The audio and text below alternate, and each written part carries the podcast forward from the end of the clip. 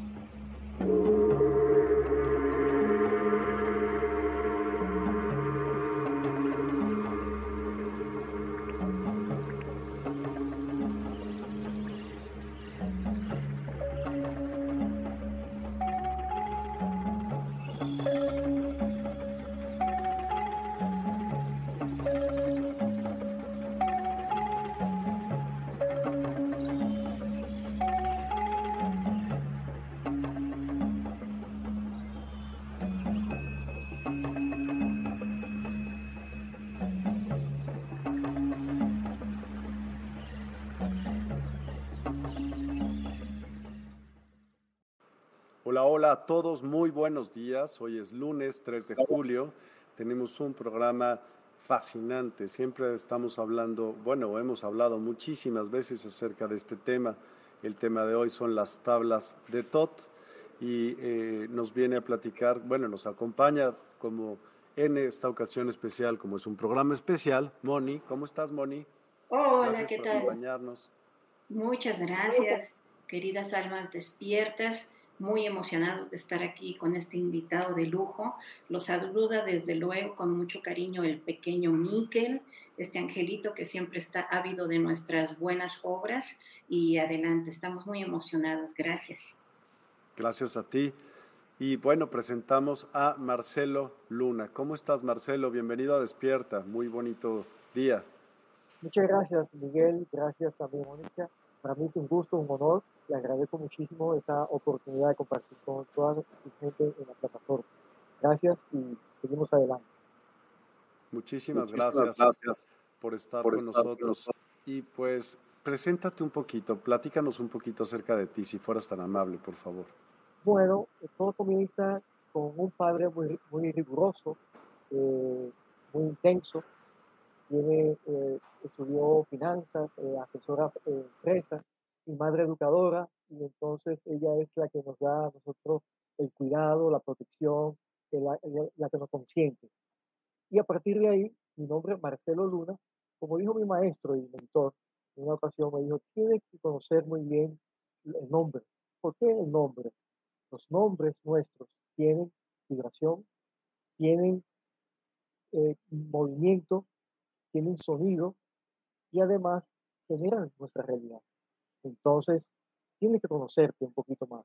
Eso me llevó de alguna manera a conocer la historia de mi nombre, de alguna manera entender las alegorías que había detrás de ese, de ese nombre, también la parte mística a través de la meditación y la parte mágica que tiene un nombre a través del símbolo que maneja la fuerza y maneja las formas. Entonces, eh, eso me llevó a mí a poder entender un poquito en la vida por ejemplo, de los 0 a los 7 años, yo aprendí a conocer el mundo como un mundo bondadoso, bondadoso, o sea, un mundo de bien. Y ese bien me dio confianza, me dio tener credibilidad en el proceso. Luego de los 7 a los 14 años, entró en un proceso de entender lo que es la belleza, o sea, la inteligencia emocional, y por eso me doy cuenta que mis padres me pusieron música, pintura y muchas artes, y poder yo poder entender esa parte para el manejo de esa inteligencia que nosotros necesitamos desarrollar. Ahí precisamente entro en lo que se llama el, los scouts, Boy Scouts. Me hago Boy Scout y tuve ahí una frase que fue mágica, Scout siempre listo. Entonces, eso era estar siempre listo para servir. Ese era el trabajo de los estados, aprender a servir y a poder dar lo mejor de sí siempre. Luego de, de, los 14 a los 21 años, entonces ahí termino el bachillerato, entro a la universidad y entonces eh, desarrollo eh, un club en la universidad a través de los rotarios que se llama Rotarato, para uno hacer servicio comunitario. Y luego entonces, más adelante, conozco lo que es el cuerpo hermético, la filosofía hermética. Entro en el círculo de luz a los 18 años y a los 19 me inicio dentro de la filosofía hermética, lo cual a través de la filosofía puedo tener todas mis herramientas que luego me siguieron, me casé, tuve mis hijos, tuve mis propias empresas, desarrollé todo un proceso dentro de la filosofía y hoy soy el director de, de, de Escuela Hermética a nivel de las Américas. Se llama Sacra Orden del Corpus Hermético. Básicamente esa ha sido mi historia, mi vida, y está fundamentada en la filosofía hermética, en los grandes principios herméticos o grandes principios del universo, que ya lo conocemos, son siete principios, y baso toda mi vida en esos principios. Y nada, estoy a su disposición, estoy a sus órdenes y gracias por esta linda oportunidad de compartir con ustedes. No, hombre, gracias a ti. Y se oye súper, súper interesante lo que hoy nos vas a platicar. Eh, me dijiste que te uniste a la orden, perdón, no lo escuché bien. Principios herméticos, ¿cómo, cómo se llamaba? Discúlpame. Eh, la Sacra Orden del Corpus Hermético, la Orden Hermética. Es una escuela hermética, es una escuela del alma que busca el desarrollo integral del ser humano a través de la conciencia eh, integrada en todos los aspectos de nuestra vida. O sea, nosotros decimos que tenemos que aprender a espiritualizar la materia y materializar el espíritu. Entonces, es integrar todo lo que tenemos. Nosotros somos seres eh, eh, divinos que venimos a tomar una experiencia en la materia. Pero nosotros tenemos que desarrollarnos dentro de este proceso y ser exitosos en todos los aspectos de nuestra vida, en lo social, en lo económico, en lo político, en lo espiritual, todo lo que nosotros nos dispongamos. Buenísimo. Pues, ¿por dónde empezamos acerca de las tablas? Cuéntame. Bueno, eh, las tablas de Esmeralda. Eh, vamos a, desarrollar un taller, un curso este fin de semana, y esas tablas lo que nos indican es la conciencia que nosotros debemos comenzar a desarrollar en esta nueva era de la luz. Eh, Tot el Atlante fue un gran iniciado fue precisamente la causa de por qué tenemos un camino de iniciación en, nuestra era y qué implica todo eso. Entonces, las tablas hay una, algo que se llama la tabla esmeraldina, que es esa que está presentando en el frente. Y esa tabla de esmeraldina tiene las bases del proceso de transmutación o de alquimia que necesitamos realizar nosotros para pasar de un ser de plomo a un ser de oro, como dice eh, la propia alquimia. O sea, es un proceso desde adentro hacia afuera, es poder nosotros desarrollar todo nuestro potencial como ser humano y encontrar nuestra misión de vida, nuestro propósito, para qué nosotros estamos aquí. Entonces, a través de las tablas de Esmeralda, aparece siempre la esfinge que nos hace la pregunta de quién yo soy, para qué yo estoy aquí, hacia dónde voy, quién, cómo y con quién yo realizo ese camino de desarrollo integral. Entonces cada uno de nosotros tiene que tomar su decisión, tiene que escoger con quién nosotros vamos a llevar a cabo todo este proceso de transmutación y cómo lo vamos a realizar.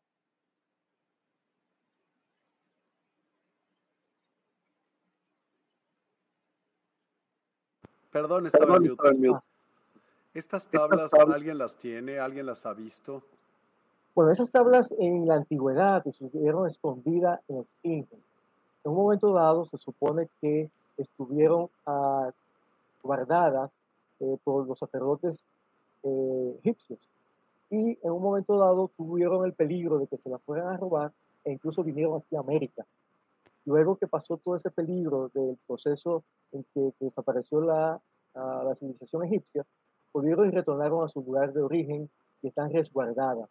Entonces, eh, de ahí sí se permitió sacar la escritura, o sea, tomar eh, eh, que los escribas eh, copiaran lo que decían las tablas, y eso es lo que nosotros hoy tenemos, tenemos la foto de las tablas y tenemos los escritos, o sea, todo el escrito traducido al español.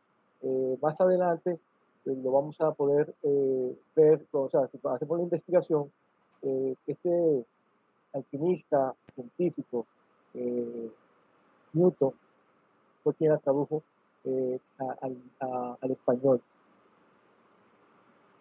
Sí. Ahora, tengo varias preguntas que hacerte. ¿De dónde viene el hermetismo? ¿Cuál es el origen del hermetismo? Bueno, el hermetismo viene de Hermes Trismegisto. La, la, palabra hermético a mucha gente le trae como, un poco de confusión porque entiende que es algo muy cerrado. Realmente sí estuvo muy cerrado en una época porque los hermetistas fueron perseguidos, incluso quemados. Entonces los hermetistas, para poder eh, cuidarse, tuvieron que desarrollar la alquimia, desarrollar un lenguaje, desarrollar una, una serie de estrategias para ello poder sobrevivir y entonces se creó como núcleos muy cerrados realmente. Entonces, esta filosofía lo que nos brinda a nosotros es un camino de iniciación donde el ser humano entra a trabajarse a sí mismo y es un camino, cuando hablamos de iniciación, estamos hablando de la palabra, cuando tú ves la palabra que dice inicio, es comienzo, pero también iniciar quiere decir desde adentro. Entonces, esa iniciación es un comienzo que tú tienes que retomar desde el interior de tu ser, de, de, tu ser, de, tu yo eh, superior, lo que tú tienes ahí dentro, tu divinidad. Entonces, a partir de ahí, tú comienzas a desarrollar todo un proceso en el cual cada uno se va haciendo responsable. Es un camino individual, pero no es en solitario. Entonces, el hermetismo nos ofrece a nosotros muchas herramientas. Eh, tiene cuatro grandes pilares. Los pilares son eh, la filosofía, que es la que estamos desarrollando, la ética, que son los valores, la estética, que son los símbolos que vamos a manejar, y la técnica, que son la manera en que nosotros ponemos en práctica todo ese conocimiento que está ahí disponible para todos nosotros. Eh, para uno poder, por ejemplo, acceder a ese conocimiento, nosotros los invitamos siempre a las personas que vayan a nuestro círculo de luz, que son una serie de, de, de temas que desarrollamos durante varias semanas, donde exponemos los principios herméticos, los cuatro pilares del hermetismo, y lo que es un camino de iniciación, o sea, para que la gente pueda entenderlo. Entonces ahí cada quien decide si desea tomarlo o no. Entonces es toda una decisión muy personal. Ok. ¿Cuáles son esos principios herméticos fundamentales que se encuentran en las tablas, Esmeralda? Pues están siete grandes principios que son primero el mentalismo. A través del mentalismo nosotros aprendemos a ordenar nuestra mente, entonces, ¿Son las siete leyes universales? Le dicen leyes, pero realmente son principios. entonces, hay una diferenciación. Los principios están por encima, debajo del principio hay leyes, debajo de las leyes están las reglas y luego están los manifiestos, que son los que nos permiten a nosotros desarrollar eso en la vida práctica de nosotros. O sea, es algo que puedes vivenciar, es una filosofía de vida, es una filosofía práctica que tú puedes poner eh, en el día a día.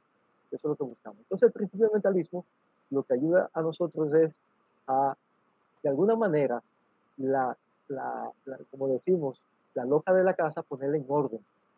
¿Por qué? Porque nuestros pensamientos están siempre alborotados. Entonces, hay que alinearlo. ¿Cuál es la primera técnica que nosotros enseñamos dentro de la filosofía? Es aprender a respirar. Ah. La respiración es básica en este proceso, porque es la única manera en que tú puedes controlar tu mente entonces tiene que aprender a respirar. Entonces tenemos varias técnicas de respiración que le vamos enseñando a todas las personas que llegan a, nuestra, eh, a, nuestro centro y a través de la respiración nos vamos poniendo, eh, entramos también en procesos técnicos como la meditación y la retrospección que ayudan a tu reflexionar por un lado y a entrar en contacto con tu ser interno. Eso es lo que buscamos. Eso es principio de mentalismo. Luego tenemos principio de correspondencia, que es donde tenemos, ponemos orden a, con la palabra, le damos dirección a nuestra vida. Entonces, depende de lo que nosotros digamos, nuestra vida comienza a tomar un sentido. es importante que las personas, por ejemplo, aprendan a escucharse, porque la escucha es importante porque nosotros decidimos a través de la palabra cuál es la dirección que le damos a, a nuestra vida. Por ejemplo, si yo digo, este carro no sirve para nada, Y entonces cuando me monto el carro, el carro no, no, no funciona. ¿Por qué? Porque yo le impregno esa energía. Pues yo digo, ah, caramba, esta casa sí es maravillosa, siento energía, me siento feliz cuando llego a mi casa. Yo le impregno esa energía a la casa porque yo soy el alma de la casa. Entonces mi palabra tiene fuerza y por eso es el poder de la oración. Entonces la correspondencia se va correspondiendo, o sea, lo que yo estoy sintiendo y vibrando adentro es lo que yo estoy exponiendo hacia afuera y eso es, el, el, eh, el universo es como un gran oído. Entonces escucha eso y conspira con nosotros y nos pone en movimiento esas energías. Entonces eh, hay que tener cuidado. Yo tenía una amiga que, por ejemplo, me decía, ah, yo tengo un problema, no sé qué me pasa, yo quiero tener un marido. Y digo, tú te escuchas lo que está diciendo. te, te, apuesto a que vienen hombres casados. Y dice, ¿cómo tú lo sabes? Porque eso es lo que está pidiendo. Está pidiendo marido y un marido es una persona que está casada. Entonces, hay que saber lo que estamos pidiendo. Porque si no, eso es lo que va a venir a nuestra vida. Entonces el principio te va a enseñar a cómo tú utilizar esas energías que están dentro de ti y ponerlas de manifiesto fuera de ti. Luego el principio de vibración, en donde dice que todo vibra, todo el universo es movimiento, es donde nosotros nos conmovemos, ponemos emoción a las cosas, ponemos pasión a lo que hacemos. Entonces a través del principio, sí, eh, Miguel. Perdón por interrumpirte, pero alguna vez he escuchado más de Siete, sí, yo también tenía ese entendido, pero me han dicho, a cuenta, ha llegado personas a decir, hay hasta treinta y tantas. ¿Esto es cierto? ¿Treinta y tantas? Leyes. Bueno, leyes sí hay muchas, pero ah, principios solo, solamente hay siete. Principios. Por favor, déjame claro. Principios, leyes. Entonces, en un principio puede haber varias leyes. Sí. Por ejemplo, Dentro del principio del mentalismo podemos tener la ley de recto pensar.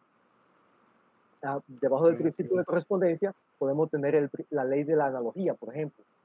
Y así sucesivamente. Cada principio maneja varias leyes. Nosotros eh, eh, incluso cuando la exponemos, cuando le damos las clases a las personas, le enseñamos cómo utilizarla en su vida práctica, le damos a entender cuáles son esas leyes que están dentro de ese principio. Lo que pasa es que se confunde mucho y las personas utilizan eh, como un sinónimo principio y ley, pero son cosas un poquito diferentes. Ok, y el último era principio, ley y... Eh, las reglas. Las reglas, o sea, el universo nos entrega a nosotros los principios y las leyes. El ser humano establece las reglas y los manifiestos para poderse relacionar y poderse eh, organizar su sociedad.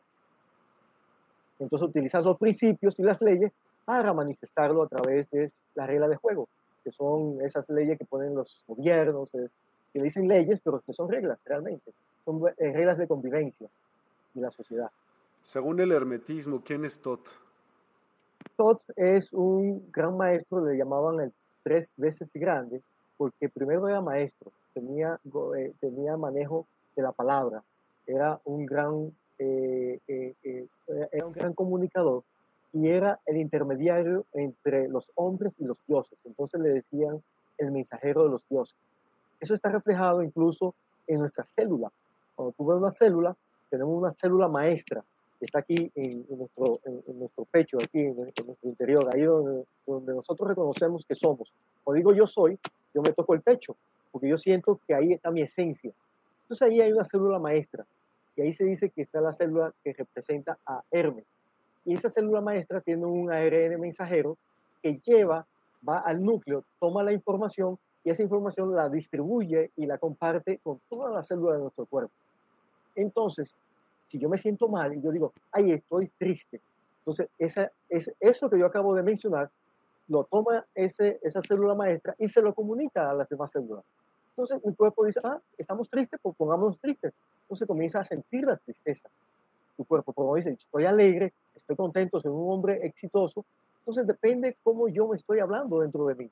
Entonces las, las, los principios me ayudan a ir organizando ese mundo interior y poder yo ponerlo en, no solamente en orden, sino darle la energía correspondiente para que se manifieste lo que yo realmente quiero. Puedo generar una nueva realidad con eso. Entonces, todo es un maestro, luego es un eh, hierofante. Y un hierofante porque es el que maneja... Era el eh, gran hierofante. El hierofante, exacto, que es el trabajo sagrado, el que hacía el trabajo de iniciación en los templos. Y luego era un mago porque tenía el gobierno armonioso de nuestras fuerzas internas. O sea, nosotros a través de ese proceso logramos un proceso de transmutación propia para luego cuando nosotros lo logramos con nosotros, comenzamos a colaborar en la transformación del mundo, porque el proceso no se puede quedar en nosotros, sino que tenemos que llevar ese conocimiento hacia las sociedades. Wow. Veo que tienes una cruz Ankh detrás de ti y quisiera saber si tú tienes, si sabes o tienes el, nos puedes dar conocimiento acerca de cómo se usa positivo y negativo y así. Sí, la, la, la cruz de Ankh es la llave de la vida, que también se llama la llave de Isis. Entonces a través de ella nosotros podemos darnos cuenta que ella contiene lo que se llama la eh, proporción divina o el fin. Entonces, a través de la, del ANC, nosotros entregan un conocimiento, cuando nosotros ponemos en movimiento y vibración nuestros, nuestros sonidos internos. Entonces, a través del ANC, nosotros podemos conectar con esas energías que son información importante en nuestro proceso. Yo la voy despertando, la voy comunicando, la voy entregando y hago esa conexión a través de esa llave. Es la, le dice la llave de la vida que te entrega el conocimiento, un conocimiento que te va a despertar y a través de ese despertamiento tú logras eh, entrar en los procesos de sabiduría, de amor, de inteligencia, de conciencia. ¿Por qué tiene polos? polos? ¿Positivo, negativo? Que tiene todas las positivas, no, no entendí la, tiene polos, ¿no? Y también se usa para la sanación. Ah, correcto, sí, sí, porque lo que pasa es que cuando eh, vamos al principio de polaridad, que es el siguiente principio después de vibración, eh, todo el universo es dual. Todo comienza con dos polos. Y el trabajo nuestro es precisamente poder unificar y armonizar esas polaridades en nosotros. Empieza en nosotros mismos. Poder nosotros armonizar nuestros pensamientos, nuestros sentimientos, nuestras palabras, nuestras acciones. Entonces, cuando tú logras integrar todo eso en ti, entonces entra un proceso de armonización, que es lo que se busca a través de, la, eh, de, esa unificación de, esas dualidades, es entrar a un proceso de armonía interior. Claro, todo lo que sucede alrededor nuestro está conectado con esa energía interior nuestra. Nosotros atraemos todo lo que está a nuestro alrededor. lamentablemente, por ejemplo, las sociedades hoy día están enfocadas en el tener, pero no se enfocan en el ser, que es la primera esencia nuestra. Entonces, la, nosotros decimos la plenitud de, del ser humano está, está al revés, porque primero quieren tener, después, si se puede, hacen algo, bueno, luego entran en un estado de conciencia si, si, lo buscan y al final entonces eh, son lo que deben ser. Pero nosotros entendemos que para nosotros lograr eso tenemos que empezar con, con la esencia nuestra, quién yo soy realmente. A partir de lo que yo soy, entonces me meto en la parte de estar en una conciencia superior para luego hacer de acuerdo a esa conciencia y entonces como compensación yo tengo las cosas que necesito. Pero en el hermetismo nosotros decimos que no solamente eh, tenemos una frase que dice, eh, debemos vivir entre lo justo, lo inteligente, lo necesario y lo suficiente. Eso quiere decir que a nuestra vida va a llegar lo que es justo, lo que nosotros estamos vibrando, como nosotros estamos sintiendo la vida va vamos a hacerlo de manera inteligente porque lo vamos a hacer de manera consona y útil a los demás también, para, para mi vida y para los demás. Eh, lo voy a hacer también en un proceso muy necesario, o sea, voy a tener todas las cosas que yo necesito realmente, pero suficiente quiere decir que yo voy más allá, yo camino la milla extra y tengo mis reservas también por si acaso, como decía el cuento de la las vacas eh, gordas y las vacas flacas, entonces la traducción de eso era decir que venían unos momentos buenos y iban a haber otros momentos malos y que siempre debemos estar preparados para nosotros poder afrontar la vida de una manera inteligente. Órale, todo sabes, oye. Te quiero hacer una pregunta. ¿Cómo se relaciona el hermetismo con otras tradiciones espirituales o filosóficas? Eh, realmente eh, todas las, eh, las otras tradiciones eh, se, han conectado con el hermetismo. Cuando nosotros vemos después del gran diluvio universal que se establece el camino de iniciación, todo se centra en el Egipto, en, las grandes pirámides de Egipto, y ahí se desarrolla esa gran civilización. Y ahí vinieron a tomar el conocimiento todos los discípulos y maestros de todas las tradiciones. y de ahí se entonces todo ese conocimiento se esparció por todo el, por, todo por todo el mundo, básicamente, tanto para Oriente como para Occidente. Nosotros, por ejemplo, aquí en América, nosotros reconocemos dos puntos sagrados, que uno está en Machu Picchu y otro está, está en las piedras encontradas de, aquí, de México. Y entonces se hace una triangulación. Ellos, los, las antiguas civilizaciones... ¿Aquí de México te refieres, al calendario aztecas de cuenta? Eh, sí, no, pero hay unas piedras eh, que están en, creo que es en Tepoztlán, no, no, recuerdo el, nombre de, de, la, de, la, ciudad.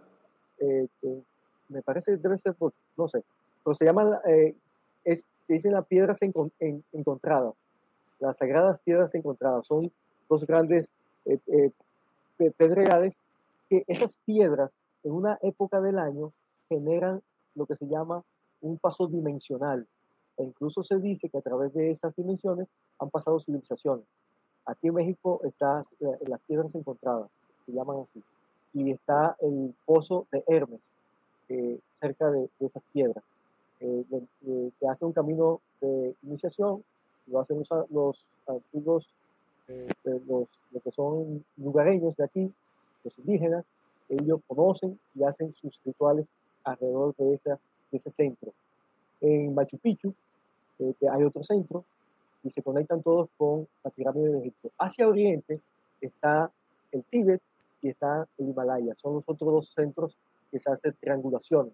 Entonces hay una triangulación hacia oriente y una triangulación hacia occidente. Esta es la mejor pregunta que te puedo llegar a hacer y me va a encantar que me respondas. Suástica, Tibet, cuéntame la relación. Eh, es muy interesante, sí, porque muchas veces la gente ve la suástica como algo negativo. Eso es como la estrella de cinco puntas, que si tú te pones de un lado, ve dos cachos, si lo ves del otro lado, ve una punta. Entonces depende del uso. E incluso cuando tú ves a Buda, Buda tiene sus dos manos, en sus dos manos, tiene las dos suásticas, una que gira hacia la derecha y otra gira hacia la izquierda.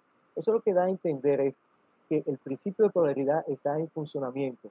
O sea, nuestro trabajo es tomar esas dos fuerzas y unificarla, es generar la armonía siempre. Entonces, una para un lado y otra para el otro, ¿es un toroide? ¿Es por eso? correctamente. Y nosotros realmente nuestras energías entran y salen todo el tiempo. Entonces, siempre hay un movimiento, hay un movimiento hacia la izquierda y un movimiento hacia la derecha. Hay un movimiento hacia arriba y hay otro hacia abajo. Hay uno hacia adentro y otro hacia afuera. O sea, siempre estamos moviendo esa energía en sus dos polaridades. E incluso para entrar a este planeta, nosotros tenemos que utilizar el principio de género, que son dos, son dos energías polaridades, la masculina y la femenina. Ese es el principio de generación. ¿Y viene aún más atrás de los sumerios o no? Sí, viene mucho más atrás de los sumerios. Eh, viene de la Atlántida. La suástica.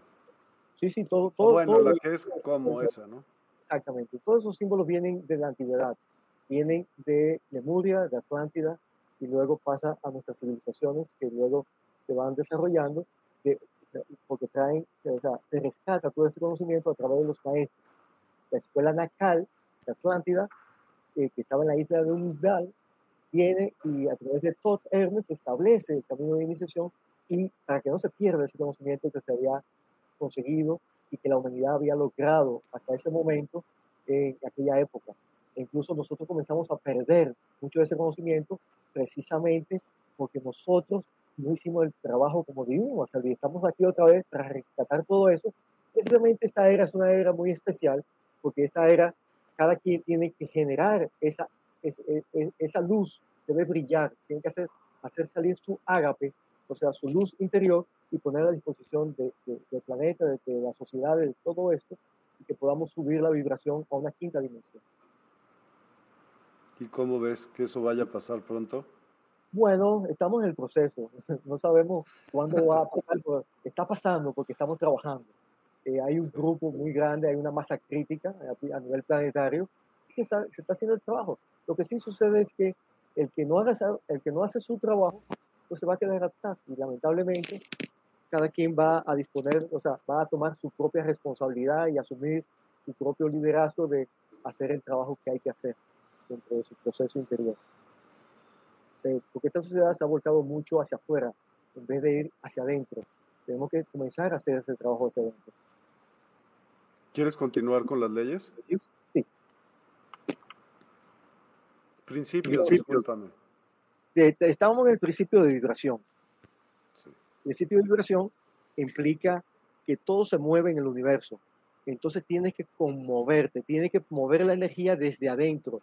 Lo que como tú vibras, eso, eh, incluso dentro de ese principio está la ley de atracción. Esa famosa ley de atracción que mucha gente ha puesto de, muy famosa y que se hacen cursos, se hacen talleres, pero eh, está ligada al principio de vibración. Entonces tú tienes que aprender a vibrar de una manera adecuada, tú tienes que aprender a conectar tu energía, a manifestarla, a conectarte con tu luz interior y a través de eso tú comenzar a, a generar una nueva energía. Entonces a través del principio de vibración tú mueves todo lo que tú tienes hacia, hacia generar realidades en tu ser interior, de tu ser interior. Entonces, el principio de vibración nos permite a nosotros tener el poder de nosotros cambiar nuestros pensamientos, por ejemplo, podemos cambiar nuestras emociones. Yo no, o sea, si yo me estoy sintiendo mal en este momento, yo puedo tomar conciencia y decir, bueno, yo no me quiero sentir mal. Entonces comienzo a generar una nueva vibración y puedo transformar esa vibración, por supuesto pero también puedo cambiar la manera en que yo hablo o puedo cambiar también la manera en que yo me, eh, actúo o, hago mis acciones. Entonces tengo que tomar en cuenta que todo vibra dentro de mí y se manifiesta hacia afuera y que todo eso de alguna manera lo voy a atraer hacia mí. Entonces, la, el principio te permite a ti entender que tú tienes el poder de controlar tus propias energías. Entonces, luego de eso viene el principio de polaridad, que es el principio que manifiesta las dualidades. A través de esas dualidades, tú encuentras eh, la armonización interior. Entonces, también eh, este principio nos cuenta que todo el universo es una semi-verdad. O sea, como todo está en una dualidad, nadie tiene la verdad absoluta, sino que son verdades relativas. Cada uno tiene que encontrar su propia verdad, lo que te sirve a ti. Entonces, a partir de lo que te sirve, tú puedes lograr que puedas eh, entrar en un proceso de armonización interior. Luego viene el principio de ritmo. El principio de ritmo nos establece a nosotros que tenemos eh, el, el, el, ritmo se mueve de un lado hacia otro, hacia otro y se establecen los ciclos. Entonces, en el universo nuestro, en nuestro eh, diario vivir, podemos ver cómo, por ejemplo, tenemos el noche y, la, el día, entonces son principios oscilantes en los ciclos de la naturaleza, tú tienes un momento para sembrar, tienes un momento para, para cosechar, y de ese, de ese trabajo que tú, tú has hecho, entonces tienes una compensación. Y esa compensación se establece a través del principio de ritmo. Entonces también tenemos los, la ley del biorritmo. Tú puedes conocer tu propio biorritmo y a través de él poder utilizar mejores tus propias energías.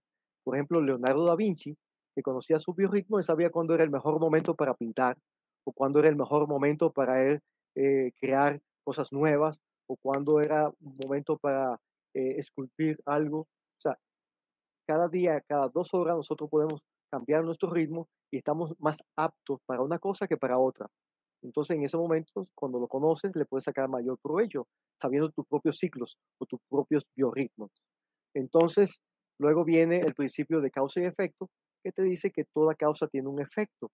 Y entonces nosotros tenemos que revisar cuáles son las cosas que estamos causando y estamos recibiendo de vuelta una manifestación o una consecuencia de eso que estamos haciendo.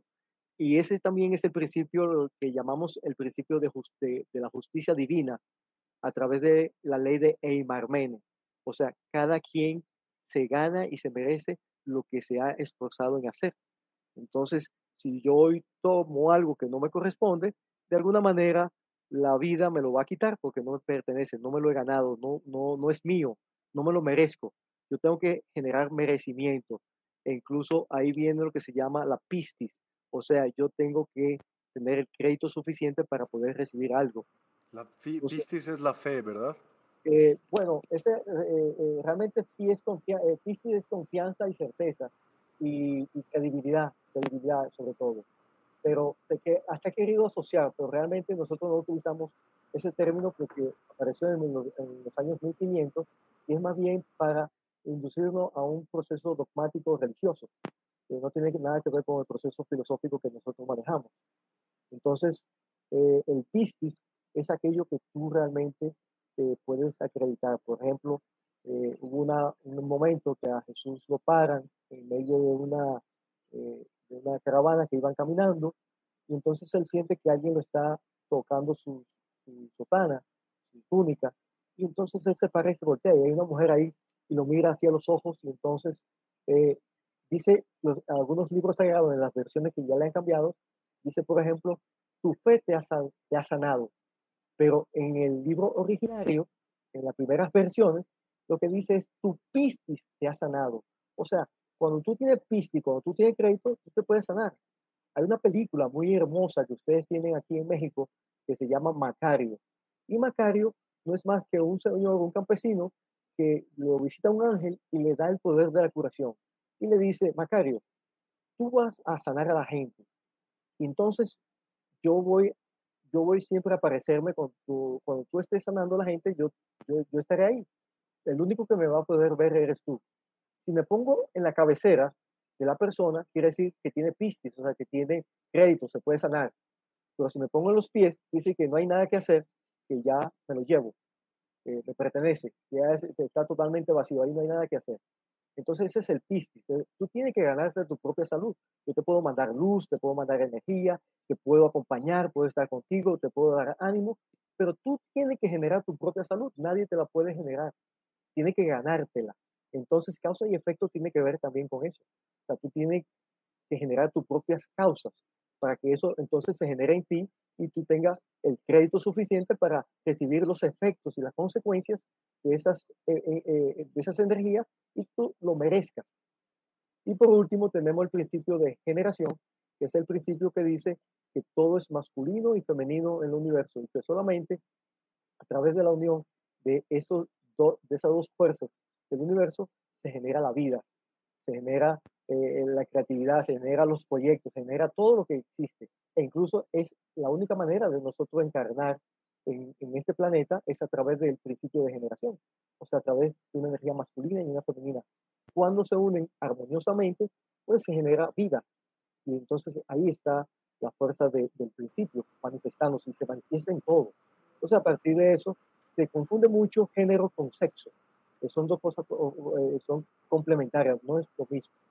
Entonces... Sería como más bien de polaridad, eh, positivo, negativo. Negativa, correctamente pero ya, pero ya vista con dos, como dos fuerzas. Está en la parte femenina, el sagrado femenino, el sagrado masculino. Y, el, sagrado masculino, los dos, y se unen los dos, y, y, ambos generan la vida. Entonces nosotros, la única manera de entrar en la encarnación es a través de, esos, de, esas dos fuerzas que se manejan en el principio de género, o principio de generación. Entonces esos son los siete grandes principios que tenemos, los cuales nosotros estamos eh, lo explicamos, lo, eh, hacemos prácticas, eh, le enseñamos a la gente y la gente lo, puede ver en, su propia vida.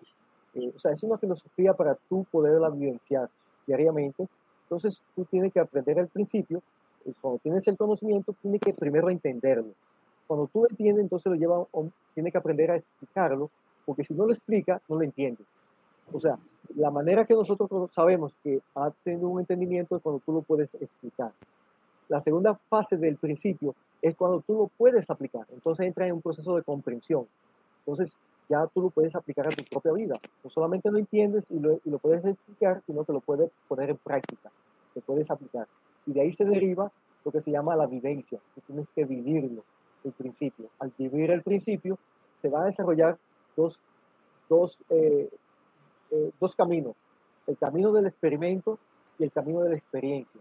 Entonces, ¿qué es lo que sucede? Generalmente, cuando nosotros, cuando tenemos una vivencia, nosotros generalmente tomamos un experimento, o sea, ponemos todas las cosas fuera de nosotros. Pero cuando nosotros lo tomamos hacia adentro, se convierte en una experiencia. Entonces, por eso, la ciencia hace experimento porque está fuera de ello, pero el ser humano hace experiencia porque lo puede incorporar dentro de ello. Y sin embargo, desde la experiencia, tú puedes, de alguna manera, eh, impactar eh, el experimento y entonces lo puedes modificar incluso y puedes modificar esa realidad que tiene el experimento. Entonces nosotros tenemos capacidades especiales que no la hemos descubierto, que la estamos redescubriendo y que a través de los principios que estableció Hermes, ese conocimiento, tú puedes generar una propia realidad que, quieras tener, que quieras vivir, que quieras hacer. Entonces cada uno de nosotros tenemos esas capacidades ahí internas. Esas, eh, eh, esas capacidades las teníamos en, cuando estábamos en Atlántida, en Lemuria, al perder todo lo que se hizo, se perdieron muchas, todo ese conocimiento se perdió y ahora se ha rescatado durante estos 13.000 años, se ha ido rescatando todo ese conocimiento. Eh, la civilización egipcia, a través de Tot, estableció la civilización para enseñar al ser humano a cómo volver a su fuente. Entonces, a través del conocimiento que se establece y la experiencia, entonces comienza tú a desarrollar lo que nosotros decimos las tres características del hermetismo, que son la alegría, la, la conciencia y el amor. Entonces tenemos que vivirlo todo con alegría, porque realmente vivimos a aprender. Estamos aquí para aprender. Y vinimos a, a, a resolver una situación que, traemos. Cada quien tiene su situación que viene a resolver, pero tiene que resolverla de una manera alegre, tiene que hacerla de una manera eh, eh, consciente, hacerse consciente de sí mismo y luego hacerlo con, mucho amor. O sea, tiene que poner en, disposición esa capacidad amorosa que tiene, que no es más que hacer resaltar su luz. Lo que tenemos, esas capacidades de luz que nosotros cada uno tiene, pues la, hacemos brillar y la compartimos con los demás. Es el ágape de los griegos que, que hace resaltar la luz. Incluso hay una, hay una parte en la Biblia, creo que en Mateo, donde Jesús le, está hablando a, a, Pedro y le dice a Pedro, Pedro, tú me amas, y se lo repite tres veces. Entonces te das cuenta como que no tiene sentido lo que está diciendo eh, eh, ese, ese párrafo. Cuando te va al texto original, te dice, lo que está preguntando Jesús es, Pedro, tú me ágape, o sea, tú reconoces mi luz. Y entonces Pedro le dice, yo te fileo, entonces Fileo es el amor fraternal, es el amor de familia, porque tenían eh, consanguinidad, o sea, eran hermanos ellos. entonces ellos eh, lo que decían, yo o sea, no te haga, porque yo todavía no he producido esa luz, yo te fileo. Entonces te das cuenta que comienza a tener sentido. Entonces eh, es como nosotros manejamos el, conocimiento. Y eso es importante, cómo nosotros podamos entrar en, esta, en ese camino de iniciación. Marcelo, una, una pregunta Comentaste que las tablas nos indican la conciencia que debemos desarrollar. Y esto seguramente es atemporal como esto hermoso que estás diciendo de la alegría, la conciencia y el amor, en la que en virtud podemos vivir los seres humanos. Y vemos a nuestro alrededor muchos símbolos, señales de, este Egipto mágico, em, en, sobre todo en esta corriente masónica. Y lo vemos en, todos, en todos los puntos. A donde voltees hay algún símbolo hermético o algún símbolo egipcio. ¿Cómo podemos nosotros eh, vivir en esta observancia de estos símbolos, de estos monumentos y aterrizar para elevar nuestra conciencia estos principios herméticos contenidos en las tablas? Yo considero que hay varias cosas para uno poder interpretar eh, lo que yo decía ahorita, por ejemplo, con relación a mi nombre, para desarrollar la capacidad de interpretar, que era lo que hacía la hermenéutica, que era lo que desarrollaba, lo que desarrolló Hermes, Hermes, Mercurio, eh, desarrolló la hermenéutica, la hermenéutica, que era la traducción de los textos. O sea, ¿y por qué se hace muy, eh, se hace el mensajero de los dioses? Porque él toma el conocimiento de los dioses, lo traduce y se lo entrega a los seres humanos. Entonces, hace un proceso de interpretación de, esa, de, ese conocimiento. Entonces, ese conocimiento, la manera de interpretarlo, lo primero que tenemos que aprender es a conocer la historia. Por ejemplo, yo no puedo eh, emitir un juicio sobre nadie, ni me interesa juzgar a nadie, porque yo no conozco su historia. Cuando yo comienzo a conocer a alguien y conozco su historia, comienzo a entender por qué se comporta de esa manera, por qué él dice lo que dice, por qué él hace lo que hace. O sea, entonces yo ya no tengo por qué juzgarlo, porque yo entiendo, comprendo, entro en un, proceso de comprensión porque conozco la historia. Por eso es importante que cada uno conozca su propia historia y, y vea que todo lo que ha pasado era necesario para que esté en este momento. Entonces cada uno de nosotros tiene que hacerse responsable de conocer su propia historia, de conocer su propio nombre, de conocer su familia, porque de dónde viene, cómo se han dado los, los, los acontecimientos para que todo eso se realice y que hoy tengamos lo que tenemos y estamos donde estamos. Entonces, tiene que ver con este primer punto. El segundo es la alegoría. La alegoría son las que te dan las señales. Y esas señales son los puntos que tú debes seguir para tú poder eh, eh, ir armando tu propio rompecabezas, tu propio camino. Cada uno tiene su propio sonido energético, tiene que descubrirlo. Por ejemplo, en la antigüedad, cuando eh, ponían un faraón, le daban un nombre, pero para darle el nombre al faraón, tenían que conocer los sonidos que le eran favorables al faraón. Y entonces le ponían un nombre con el sonido correspondiente a esos sonidos que le eran favorables. Entonces, luego tenemos, después que ya tú entra en la parte de, el siguiente nivel de interpretación, tiene que entrar en la meditación, o sea, es lo místico, el proceso de interiorización. A través de la meditación, tú vas a recibir la revelación del conocimiento. Lo vas a revelar, te lo van a revelar te pones en contacto con esas energías superiores. Y por último, entra en el proceso mágico, que es cuando tú pones la fuerza y la forma unida eh, y puedes descubrir que detrás de cada, a través del símbolo, tú puedes descubrir que detrás de cada forma hay una fuerza. Entonces, cada uno de nosotros tiene una forma, pero manifiesta fuerzas. Nosotros nos manifestamos, entonces estamos tristes, estamos contentos, estamos eh, eh, preocupados, estamos de muchas maneras, vibramos de muchas maneras y lo manifestamos. Entonces, nosotros de alguna manera nos convertimos en símbolo de nosotros mismos. Entonces, esos símbolos que aparecen en, la, en esa eh, civilización egipcia, donde todo aquello está cifrado en jeroglífico, cada jeroglífico es un símbolo y ese símbolo genera un conocimiento en nosotros. Entonces, precisamente parte de lo que nosotros vamos a trabajar este fin de semana con las tablas es para entender primero la historia de todo eso, ponerlo en contexto y ese contexto de ese conocimiento, entender cómo se genera la conciencia, cómo se genera la, el despertar del, ser interior que tenemos nosotros, eh, qué implica también el camino de iniciación, todo un proceso que se tiene que dar antes de tú entender las tablas.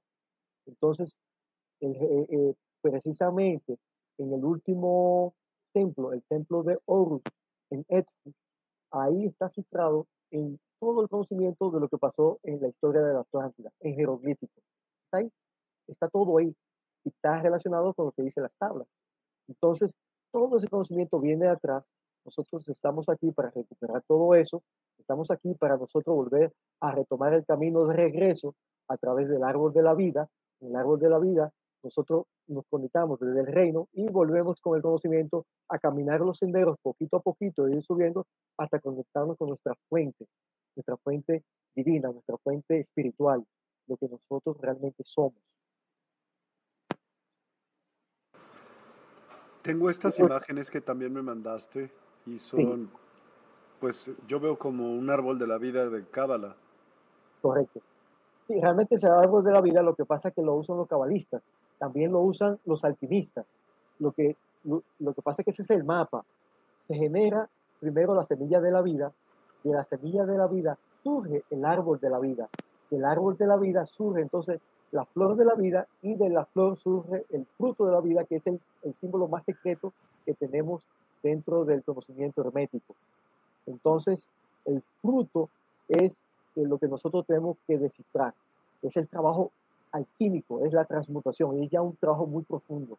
Eh, tú, por ejemplo, a través de los principios te das cuenta que es una filosofía operativa, es vital, es práctica, pero ya tú quieres ir a, a, a, a momentos más profundos de tu ser y quieres sacar toda esa interiorización, o sea, tu parte de sombra, como decía Jung, sacar tu sombra y comenzar a trabajar con esos elementos que te están deteniendo. O sea, todos esos elementos que no hemos resuelto se convierten en una sombra y son un obstáculo para nosotros seguir adelante. Y muchos de nuestros proyectos no se completan porque no hemos resuelto esos, esa sombra que está detrás de nosotros. Y, esa sombra empieza con la relación que yo tengo con mi padre y con mi madre.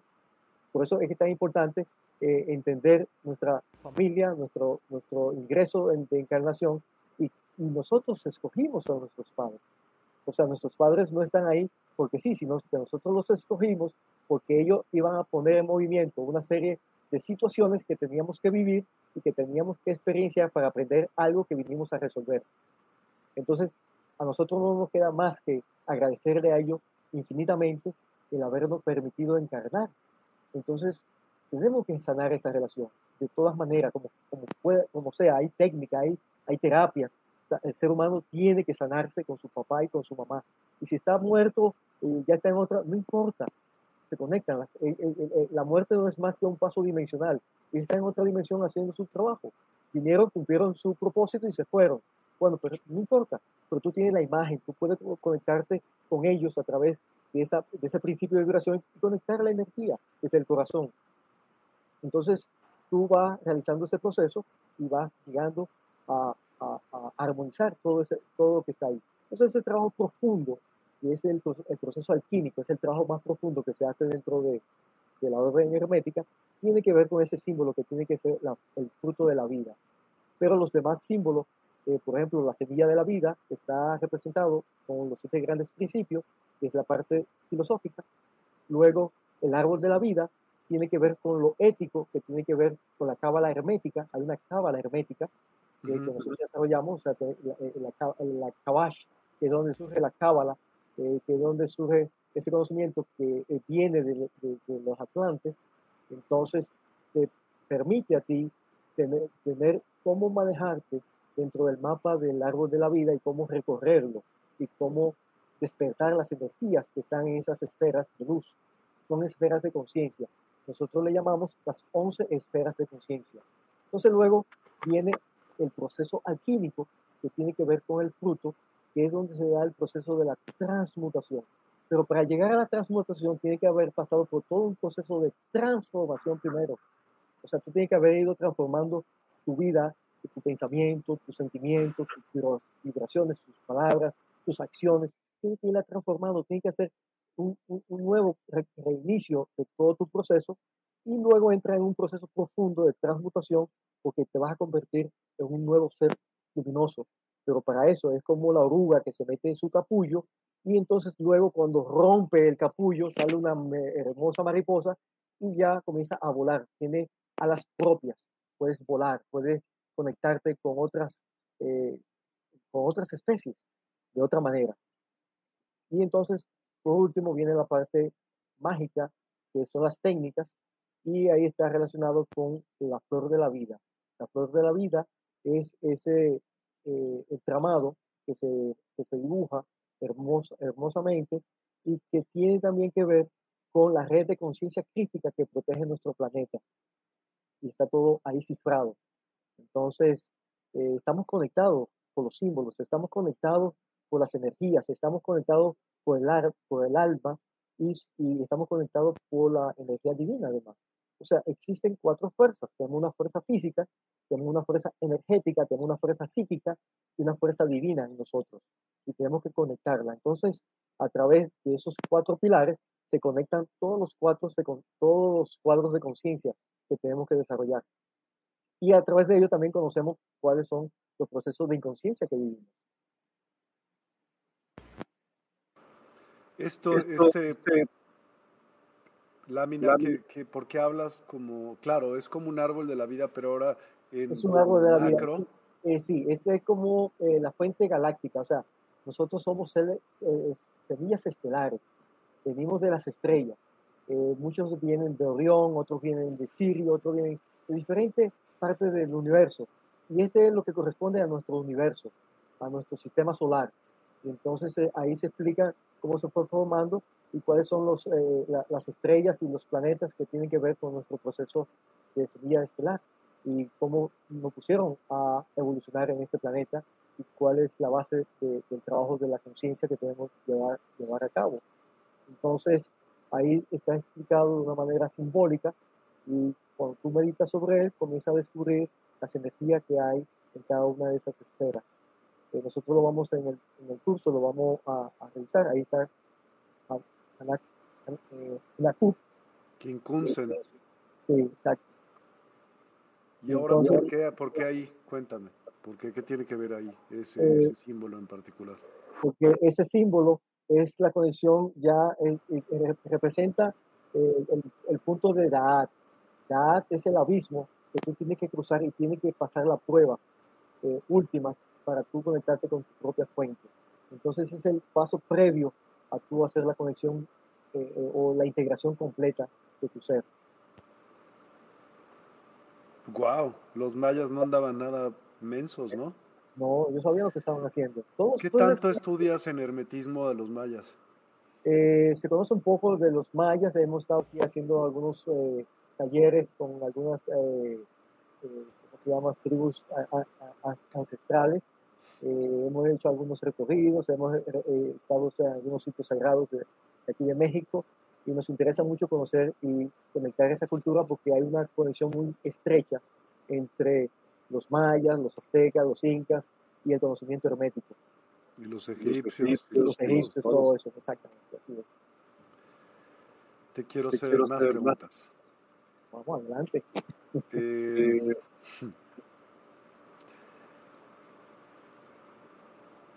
eh, por ejemplo, en la, en la tradición oculta occidental, ¿cuál es la influencia de las tablas esmeralda? Eh, bueno, el proceso de todo lo que desarrolló eh, Jung tiene que ver con el proceso de la alquimia. Y eso es, ese, ese es la base del trabajo alquímico, está ahí cifrado en esas tablas. Entonces, todo el trabajo de la parte de la alquimia y lo que desarrolló Jung como esoterista, él fue iniciado también y conocía todo este proceso y lo puso en un lenguaje más accesible a nosotros. Y realmente es algo extraordinario lo que él hizo, porque tú puedes ver cómo se desarrolla la conciencia a través de, un proceso que, él va quitando. Eh, por ejemplo, cuando habla de los arquetipos, habla de los paradigmas, qué implica todo eso, cómo se une todo eso para que nosotros podamos salir de, eh, de, la, de la, rueda que nos tiene, nos, tiene atrapado, eh, esa, esos paradigmas imperantes, que tú tienes una manera de salir de ellos a través de los arquetipos. Y lo establece Jung a través de un proceso eh, de trascendencia. Entonces, eh, hay varios arquetipos, hay los arquetipos de encarnación, hay los arquetipos de, eh, de desarrollo espiritual o divino, hay otros arquetipos que son los trascendentes, que tienen que ver cómo tú salir de, esa, de esos paradigmas y cómo tú conectar con tu fuente superior, que tiene que ver con la triada, que tiene que ver con el espíritu, el alma y la mente superior. Entonces, eh, la alquimia es el proceso eh, más rico que debemos desarrollar, es el más intenso, es el más tedioso, pero poquito a poquito lo vamos haciendo. Entonces, en el hermetismo lo vamos enseñando gradualmente cómo se va haciendo y a través del tiempo cada quien lo hace en su proceso individual.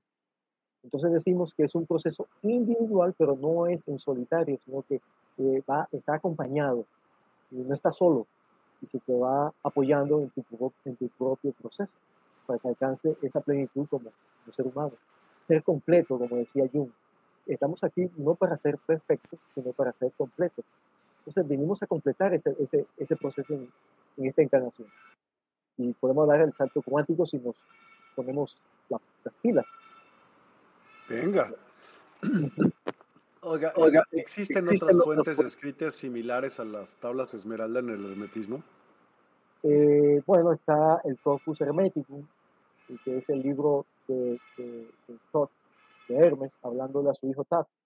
Y ahí también aparecen muchas eh, eh, referencias e informaciones acerca de la alquimia. la alquimia está muy relacionada con la astrología.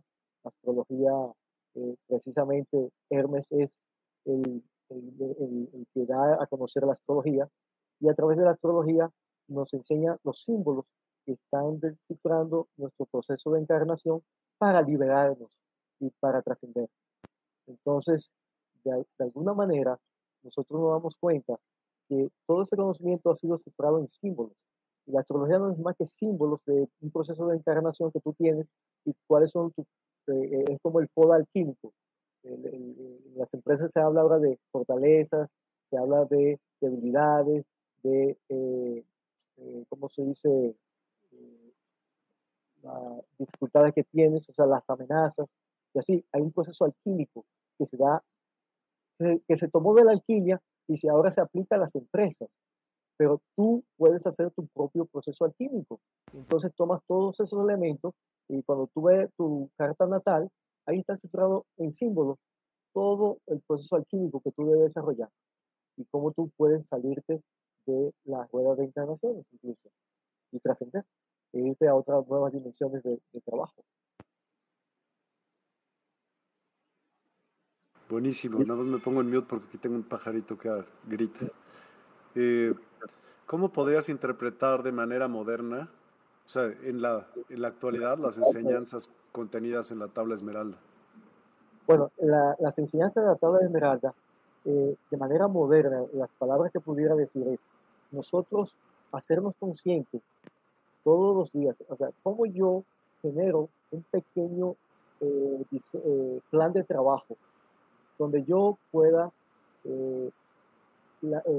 mirar mi proceso personal, primero que nada, dónde yo estoy en este momento, qué yo quiero realizar, y cómo a través de ese proceso yo comienzo a hacer, a, desarrollar con algunas técnicas, con algunos, con algunos conocimientos que me van dando dentro de la filosofía y poniendo en práctica diariamente eh, todo, eh, todo el recorrido de, lo que yo voy realizando dentro de mí.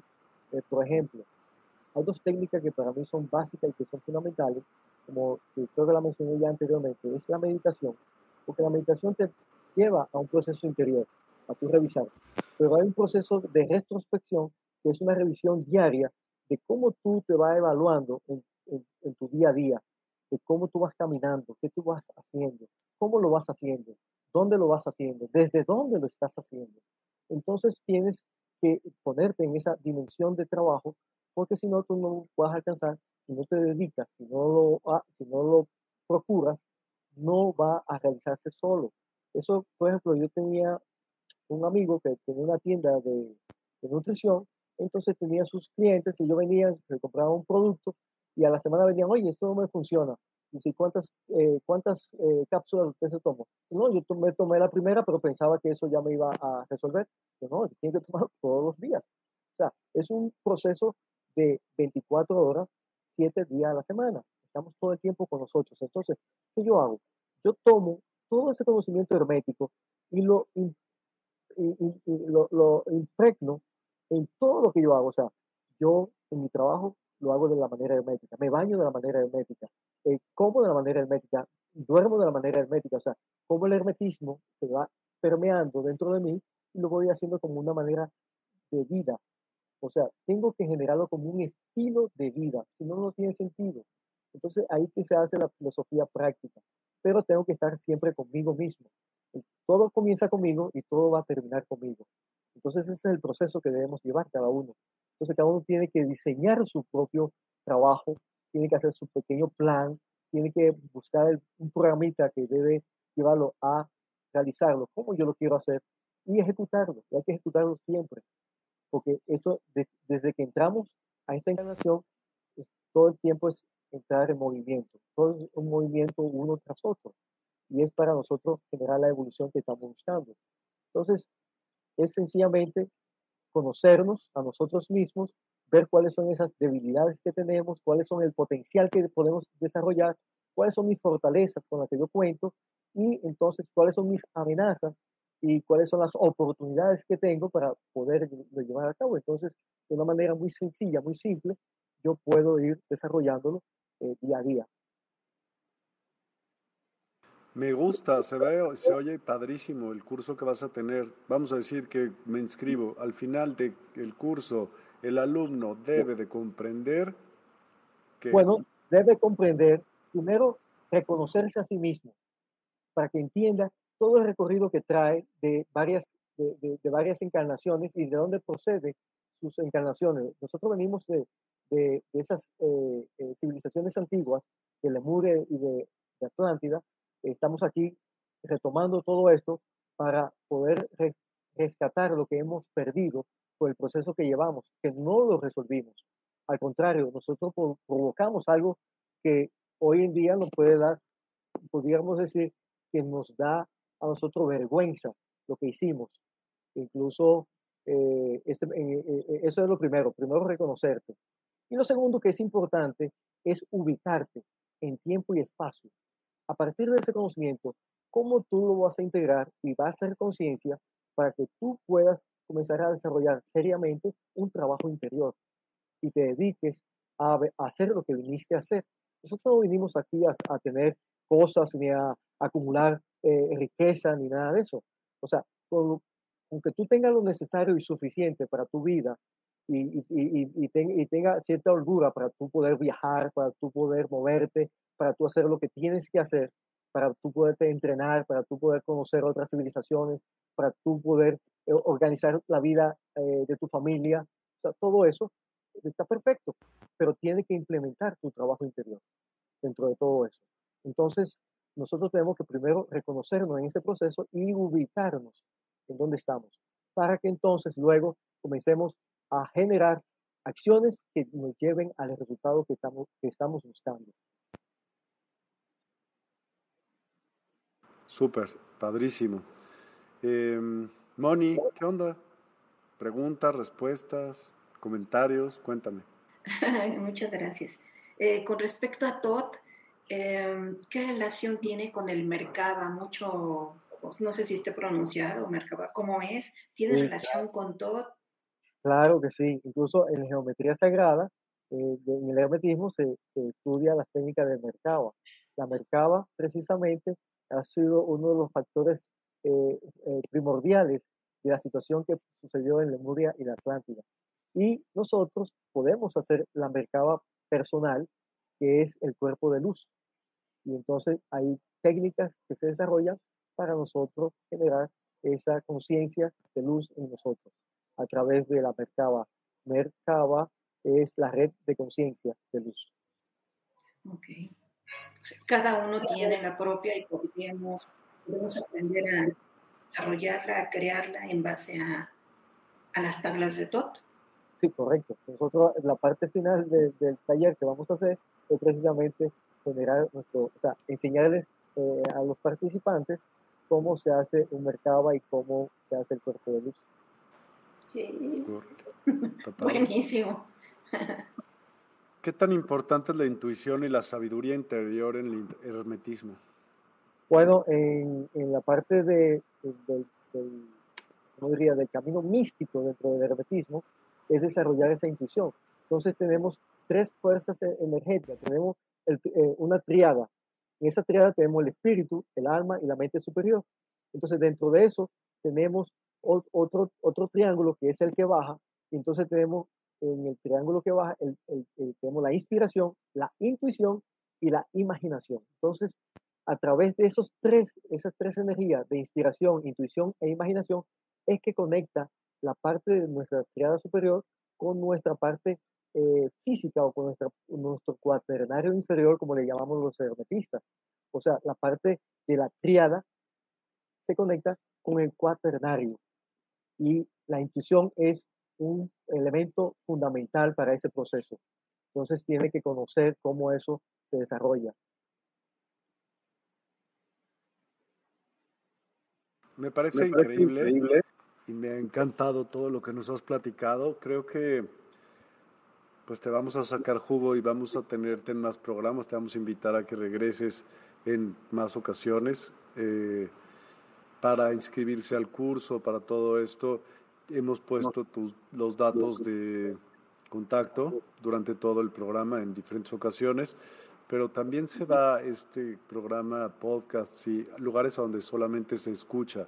Entonces, si fueras tan amable de decirlo en viva voz para aquellas personas que solamente se enterarían si lo dices hablado, te pido de favor lo hagas. Es el contacto, tú dices, el correo electrónico, ¿no? El correo electrónico, sí, y el, WhatsApp, ¿no? Ok, sí. Mi correo electrónico es bioencuentro arroba y mail. Es de un, correo de Yahoo, por eso es una y. ymail.com. Ahí me pueden escribir con gusto. Los atiendo y nos conectamos, hablamos, lo que, lo que haga falta. Y eh, mi WhatsApp es el 809, 8, perdón, 829 519 45 42. Buenísimo. Y también aquí hay un contacto, curso Laure Más, que es el más 52. correcto, 52, 55, 55. Te lo digo yo, más 52, 55, 55, 04, 99, 63. 63, correcto.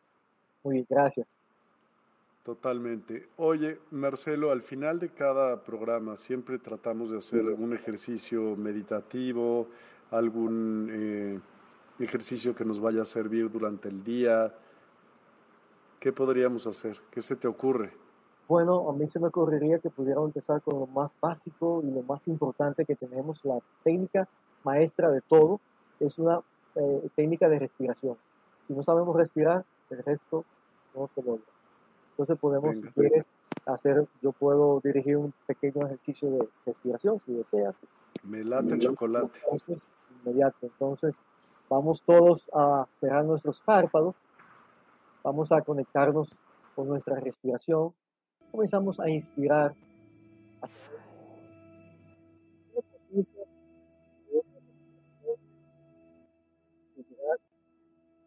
La vida, la energía divina, a través de la respiración a nuestros pulmones, a nuestros bronquios, que después de filtrado llega a nuestro corazón y nuestro corazón late con nuestro planeta Tierra, nuestra madre Tierra. Comenzamos inspirando y expirando, suavemente, haciendo conciencia solamente de la respiración. Inspira y expira. No pierdas la conciencia de este momento tan especial donde vas llevando ese aliento universal a través del aliento todos nos conectamos, conectamos nuestros corazones. Y se va encendiendo una luz interior en nuestro pecho. Y a medida que sigue entrando más oxígeno, vamos relajando y aflojando sus músculos. Vamos, nos vamos llenando de luz. Y nos estamos haciendo muy conscientes de la respiración. Inspiramos y expiramos. Y ahora conectamos con esa fuerza interior, comenzamos a relajar los músculos de nuestro cuerpo y llevar el mensaje de nuestro átomo siguiente, nuestro centro maestro. Y conectamos todas nuestras células con ese aliento universal. Y lo sentimos. Y seguimos respirando suavemente, manteniendo la imaginación creativa de nuestra luz interna, sintiendo como todo nuestro cuerpo se va llenando de luz, se va llenando de un sentimiento de amor profundo que irradia más luz.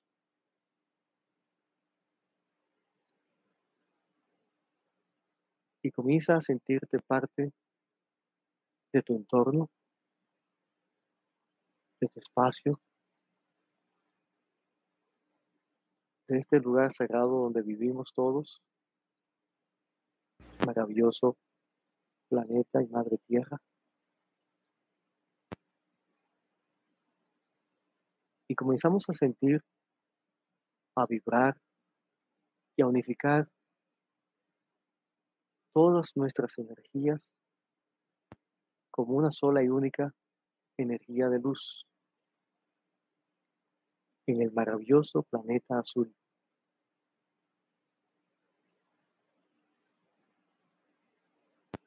Ya esté consciente de que eres luz y que dentro de ti están todos los elementos para merecer, merecer conectarte con las más altas inteligencias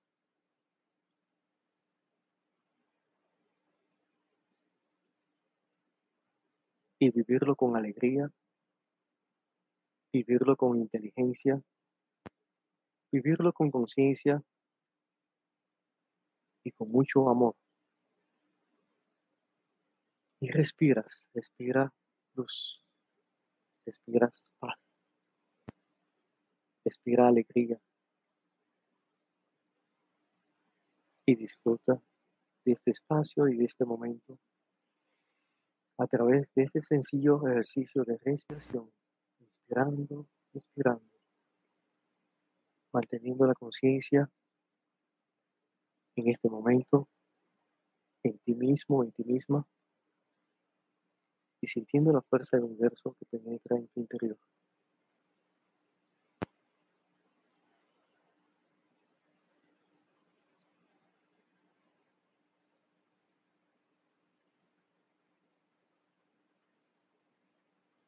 Escucha tu silencio interior.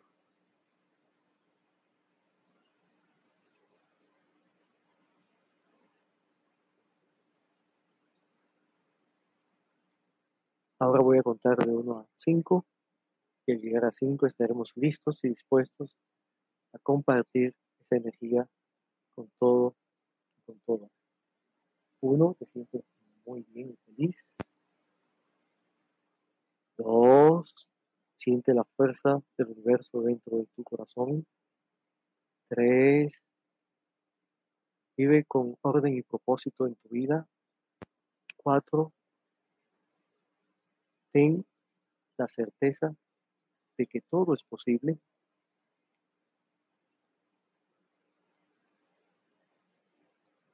Cinco, estira tus piernas, tus brazos, toma una respiración profunda y suavemente abre tus párpados. Aquí estamos. Muy bien, muchas gracias por esta hermosa invitación que me han permitido de todo corazón poder agradecerle a ustedes. Estar en contacto con toda esta gente tan linda, maravillosa, despierta, como dice el programa, gente despierta. Entonces, conectarnos desde el corazón. Muchísimas gracias a ustedes. Gracias, a ti, en verdad, en verdad.